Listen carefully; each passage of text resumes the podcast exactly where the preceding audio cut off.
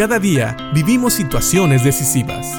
La Biblia nos da seguridad, nos anima y nos instruye.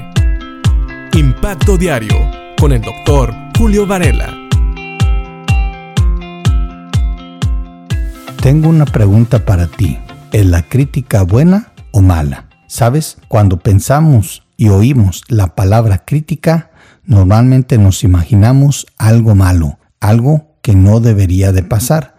Pero realmente si nosotros vemos una definición de lo que es la crítica en el diccionario de la Real Academia de la Lengua Española, nos da esta definición. Analizar pormenorizadamente algo y valorarlo según los criterios propios de la materia de que se trate. Sí, habla de un análisis detallado y valorarlo no según la opinión propia, no según la opinión de una persona, sino más bien según los criterios propios de la materia de lo que se trate. Es decir, si vamos a criticar un pastel o la decoración del mismo, tenemos que hacerlo según los criterios de aquellos expertos que saben de la decoración de pasteles.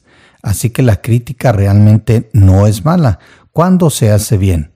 Y cuando se hace bien, es precisamente lo que nosotros llamamos una crítica constructiva, que tiene el propósito principal de ayudar a la persona a que pueda hacer mejor las cosas, de ayudar a aquel que está tratando de conseguir algo en una cierta actividad o al decir algo. Por eso, en Proverbios, en el capítulo 15, en el versículo 31, encontramos lo siguiente.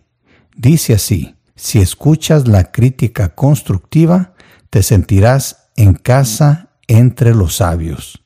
Así es, aquí habla de la crítica y no dice que sea mala, pero sí nos aclara que se refiere a la crítica que tiene un buen propósito. Lo que ya dijimos se llama crítica constructiva. ¿Sabes?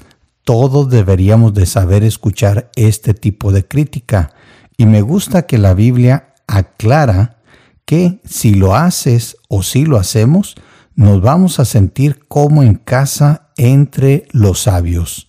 Recuerda que cuando se habla aquí de sabiduría, no se refiere a la sabiduría humana, sino aquí se refiere a personas que saben aplicar la palabra de Dios en sus vidas.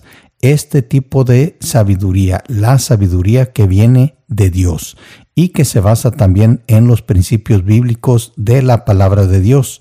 Entonces, si nosotros escuchamos la crítica constructiva de estas personas sabias, si la sabemos recibir, nos vamos a sentir como en casa entre ellos. No nos va a molestar cuando una persona llena de la sabiduría de Dios nos corrija o nos instruya o nos muestre que hicimos algo mal, criticando nuestras acciones o tal vez lo que decimos y a veces hasta nuestro pensar, nuestra manera de razonar de acuerdo con la palabra de Dios. Estas personas sabias nos van a ayudar a hacerlo bien, nos van a corregir, nos van a instruir basados en los principios bíblicos. Por eso no nos va a molestar la buena crítica. Y sabes, nosotros siempre que venimos a la palabra de Dios debemos de estar preparados para recibir una crítica constructiva de parte de la misma palabra de Dios. Y claro, como ya lo vimos aquí, de aquellos hombres y mujeres que son más sabios que nosotros y que nos pueden ayudar criticando nuestras palabras, nuestras acciones, nuestro pensar basados en la palabra de Dios.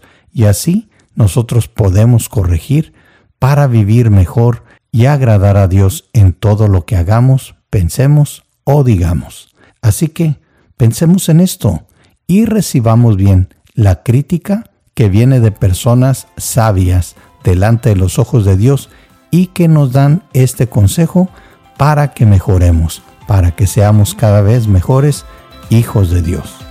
Piensa en esto y que Dios te bendiga.